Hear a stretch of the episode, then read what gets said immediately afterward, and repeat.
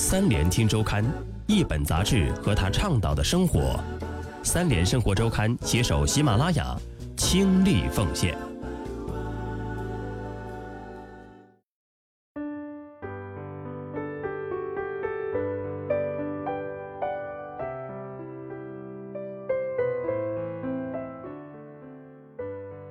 各位好，欢迎收听由三联生活周刊和喜马拉雅联合出品的《三联听周刊》，我是主播小叶，欢迎你在今天收听《三联听周刊》之文化专栏。今天要跟你分享的文章是王冠战后英国的社会全景图，记者张月涵。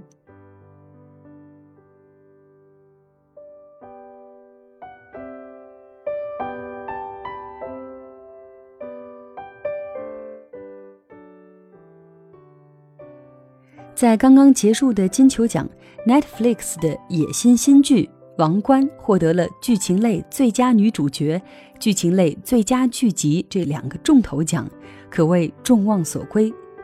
事实上，《王冠》自播出后，我一直听到各种不同层面的安利。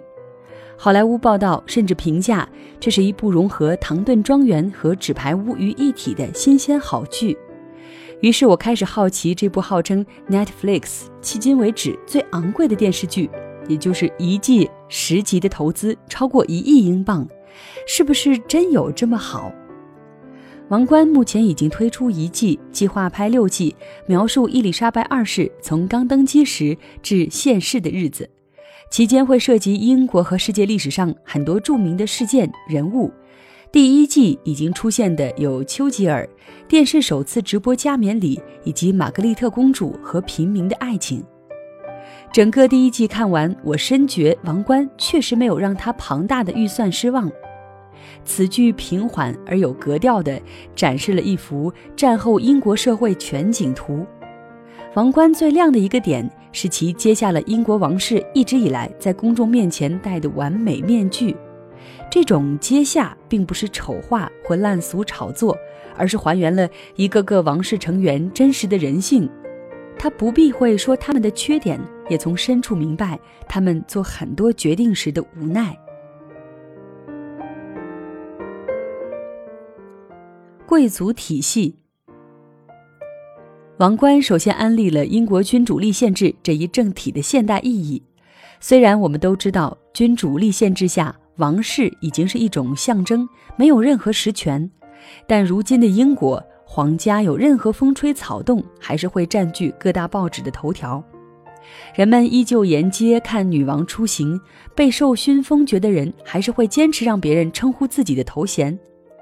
剧中对女王加冕礼神性的那一段阐述，又让人觉得英国人对于王权的理解，远不是宪法条文上那几句话可以概括的。可以说，英国人对于王权或贵族的理解是达到一种信仰层面的，有一种永远无法真正消失的深刻。不同社会拥有数量不等的贵族，授予他们不同的特权。整个欧洲的贵族面对相似的经济、政治和文化问题，他们应对的方式也基本相似。乔纳森·德尔瓦德在《欧洲贵族》这本书中说。乔纳森在书中指出，英国是贵族制存在的一个非常奇葩的案例，堪称欧洲历史上贵族权力延续的一个极端。连当时代表世界上最先进生产力的工业革命都没有动摇英国的贵族统治，反而在经历了一个世纪的工业革命之后，19世纪中叶，英国最富裕的人仍然是贵族。这直接造成了19世纪晚期的英国内阁是历史上最贵族化的内阁，内阁制也深刻影响了英国今天的政体。王冠是全剧的文眼，也是我们在剧情精致如水的叙述调性中时常能感受到的关键词。事实上，从中世纪早期到这个时代的开端，欧洲一直被一小群人统治，这一小群人就是贵族。在英语中，noble 和 aristocracy 这两个词都可以表示贵族，但据牛津英语词典，noble 意为属于社会中的一个阶层，这个阶层拥有优越于其他阶层的头衔；aristocracy 则被解释为 noble 的统治团体，一个寡头政治集团。由此可理解为，noble 表示整个贵族阶层，aristocracy 表示贵族阶层中最有权势的成员。这两个关键词在看王冠时有一种微妙的绝对性关联。从画面构成来看，王冠首先向观众保证了一种绝对精美。所有你在小说里看到的那些盾形文章、打猎、饭后喝着钢琴弹唱都是真的，而这些人，特别是伊丽莎白二世，又绝不仅仅是只有浮华享受这么简单。如果说该剧的编剧彼得·摩根的上部作品《女王》中刻画王室形象不是那么完美，《王冠》似乎是为英国王室的重新证明。在2006年的奥斯卡获奖电影。女王中，彼得·摩根就已经刻画过伊丽莎白二世。本剧集结了当时女王的幕后团队，又邀请为《权力的游戏》选角的妮娜金作为该剧的选角导演，展示了一个年轻的伊丽莎白二世。彼得·摩根在英国影视圈一贯以微小细节构筑庞大题材著称，于是剧中将乔治六世的肺部手术用血淋淋的器官突现，绝对真实。观众几乎第一距离目睹了国王的手术过程，英国最好的医生将乔治六世开膛破腹取出肺部的肿瘤。这种接近于纪录片真实的镜头，深刻反映出无论何人在健康面前都是一样平等。而该剧也从诸如这种看似平淡却一直未被刻画的王室细节出发，让我们见识了光环下的真相。如果说在电影《女王》里，人们似乎还在为女王对戴安娜死后的冷酷而厌憎她，如今王冠则换了另外一种不同的视角。彼得·摩根曾经用一整部电影来质询英国王室对于戴安娜死后的态度，也能忠实还原刚登基时伊丽莎白二世的种种无奈、痛苦、顾全大局，以及不得不对个人生活做出牺牲的宿命。不过，除了编剧个人，王冠也是 Netflix 的野心。他发誓要讲述世界上两个最著名的地址——白金汉宫和唐宁街十号的故事。不自由的王室。很多人会认为，现代的君主立宪制之下，王室除了奢华荣耀、被民众爱戴，已经没有了过往需要真正统治一个国家时的压力和辛劳。但这显然是一种误区。他们在奢华享宴、打猎、出访之后，失去最多的其实是自由。这尤其体现在第一季第六集女王妹妹的婚姻上。玛格丽特公主爱上了父亲的副官，一个离了婚的平民，可是他们却不能结婚。剧中解释，一段不匹配的王室婚姻会威胁在位君王的地位，挑起王室和教会的矛盾，失去民心。英国自爱德华八世为辛普森夫人放弃王位起，王室地位一直颇为动摇。与之相对，民间对爱德华八世的这一爱美人不爱江山的举动，一直大多是赞赏羡慕。王冠却提出了不同的解释。对于失去宝座后的爱德华八世这种不为人知的心理，剧集处理得非常有自身观点。尤其是当爱德华八世因为王室禁止他和辛普森夫人出席伊丽莎白女王加冕典礼，他只能在法国家中观看电视直播时，他在电视上的倒影和伊丽莎白的王冠与一个平面上重叠在一起。这个镜头非常棒，我们几乎可以一下窥知主创背后的深意。而当结尾，爱德华在庭院。默默吹苏格兰风笛，泪流满面那一段，又让我们深刻感受到一个国王失去王冠的痛苦。正如爱德华八世在剧中所说：“我将永远是一个国王，只是我已经没有我的王国了。一日为王，终身为王。如果是活着时失去，纵使身边有他无悔的爱情，那种不能当一个国王的落寞。”还是任何纯酒美人都拯救不了的。与以往我们想象的高高在上、集万千宠爱于一身的女王不同，王冠里我们更多看到的是一个非常无奈的伊丽莎白。她无法做出关于自身的很多决定：冠夫姓、不搬家、让丈夫学飞行课，以及同一妹妹和离婚男子结婚，甚至无法决定聘请谁担任自己的私人秘书。女王的私人秘书也是有顺位继承的某种传统。我们看到了王冠背后的妥协、无奈，更多的是我们明白了当一个女王的真正牺牲。正如英国媒体评论的那样，王冠让伊丽莎白变成了一个有血有肉的人，而不再是仅仅是英镑钞票上的那个头像。剧集集中探讨了一种为王的残酷。当伊丽莎白迫于教会和王室的压力，咨询前国王自己的皇叔爱德华八世该如何处理妹妹玛格丽特的婚姻时，爱德华八世由衷地分享：一旦成为一个国家的君主，则很多事情都是不由你了，你始终只能是半个妻子、半个姐姐、半个女儿，这些角色你永远都不可能做到完美了，因为你的另一半是王。所有君主都会亏欠家人，就像我当初曾经因为自己的爱情亏欠了自己的弟弟。爱德华八世退位，乔治六世不得不接过担子，继任为国王。爱德华八世在剧里这样说：“诚然，当观者发现幸运如女王，还是如我们一般做一个决定如此纠结，很多事情不能得偿所愿，刹那间一种共鸣感诞生了。”缺乏安全感是很多现代人的通病，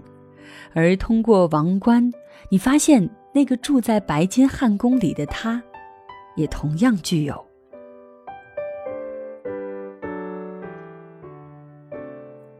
姐妹间的嫉妒。这部剧丝毫没有避讳的是伊丽莎白女王对她妹妹的嫉妒。也正是这种事实，使得这部剧第一季刚结束就获得了一种现象级的口碑。玛格丽特是伊丽莎白的妹妹，在戴安娜王妃出现之前，玛格丽特是她那个时代的社交皇后。从小因为外表出众，她备受父王宠爱。乔治六世知道自己成为国王后，长女伊丽莎白也会顺势成为王位继承人。于是，对这个宿命就要活在姐姐光环之下的玛格丽特，乔治六世更为溺爱。正如剧里说的那样，玛格丽特是父王最偏爱的那个女儿。但是，这个被称为英国历史上最糟糕的公主或最忧郁的公主，为什么她几乎拥有和戴安娜王妃一样的美貌，却远没有后者被广为爱戴？或许。正是因为样貌气质样样不输姐姐，外表甚至美过姐姐，但从小注定与王位无缘的命运，使得美人如她未免不甘。这种始终处于第二的感觉，在剧集中有深刻阐述。再加上玛格丽特的第一段爱情，迫于压力不得不分手，更将她整个人陷于一种深深的绝望。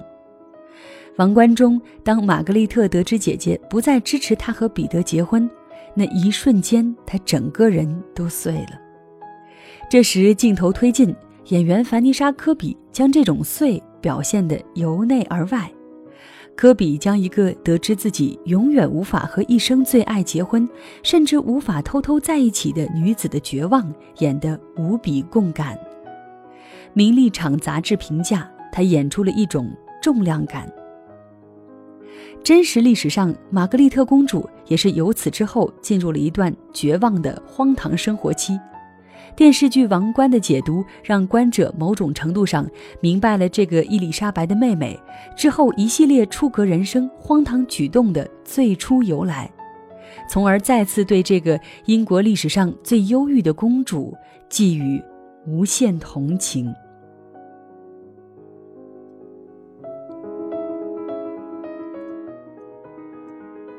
关于传统，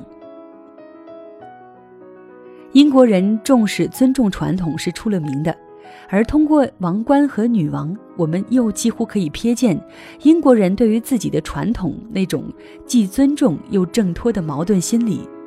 一个具体的表现就是剧中不断展现个人和机构间的冲突。当女王提到戴安娜死后，因为不合规制，白金汉宫没有降半旗，女王一开始不想举办公开葬礼。白金汉宫对戴安娜之死不发表公开言论时，镜头语言是愤慨的。当王冠提到女王从小对于宪法的学习，大主教对于王室坚持不能与离异平民通婚，以及女王最终遵从祖制的很多行为，又有一种不可撼动的不列颠自豪。但同样是王冠，对于为了捍卫传统而牺牲了玛格丽特的恋情，画面语言又充满同情。英国人骨子里这种对于传统的执着，一方面是源于二战后对昔日荣光的集体缅怀，另一方面是越来越多的年轻人又从骨子里反抗社会等级制度，不相信人生来就有差别。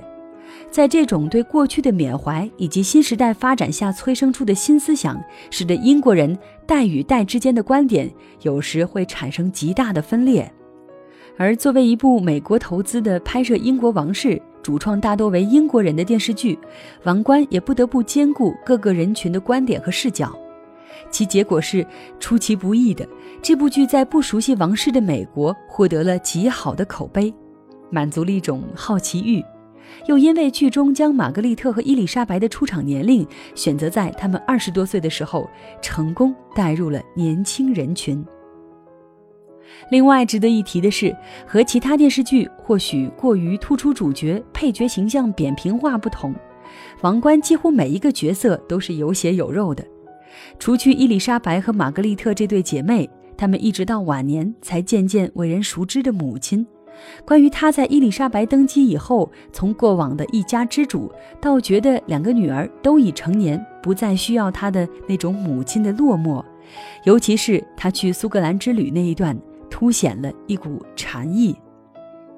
还有爱德华八世爱复仇、喜计较的性格，丘吉尔到晚年后一直不愿退休，愤而把表现自己老态的一幅油画烧掉的那种不服老，甚至连女王身边的几个秘书，辅佐了几任过往的资深秘书到急于上位的年轻秘书，都刻画得非常丰满。每个角色似乎都有一个完整的背景故事。并且都有展示自己角色形象的独白时间，这一方面是由于剧中人物与现实中大多有出处，易于丰富背景；另一方面也是由于编剧彼得·摩根重视细节的习惯，不放过每一个可以展示、说明、暗示、喻指的细节，综合起来造就了这部剧的丰满和好看。简言之，王冠每一个骨架都有丰富的肉为之烘托。当然，无论是女王还是王冠，都是基于史实基础上的虚构作品。真实的历史永远隐藏在我们不可知的维度，人们可以无限碰触，却毕竟永远不是真实经历事件的那个人。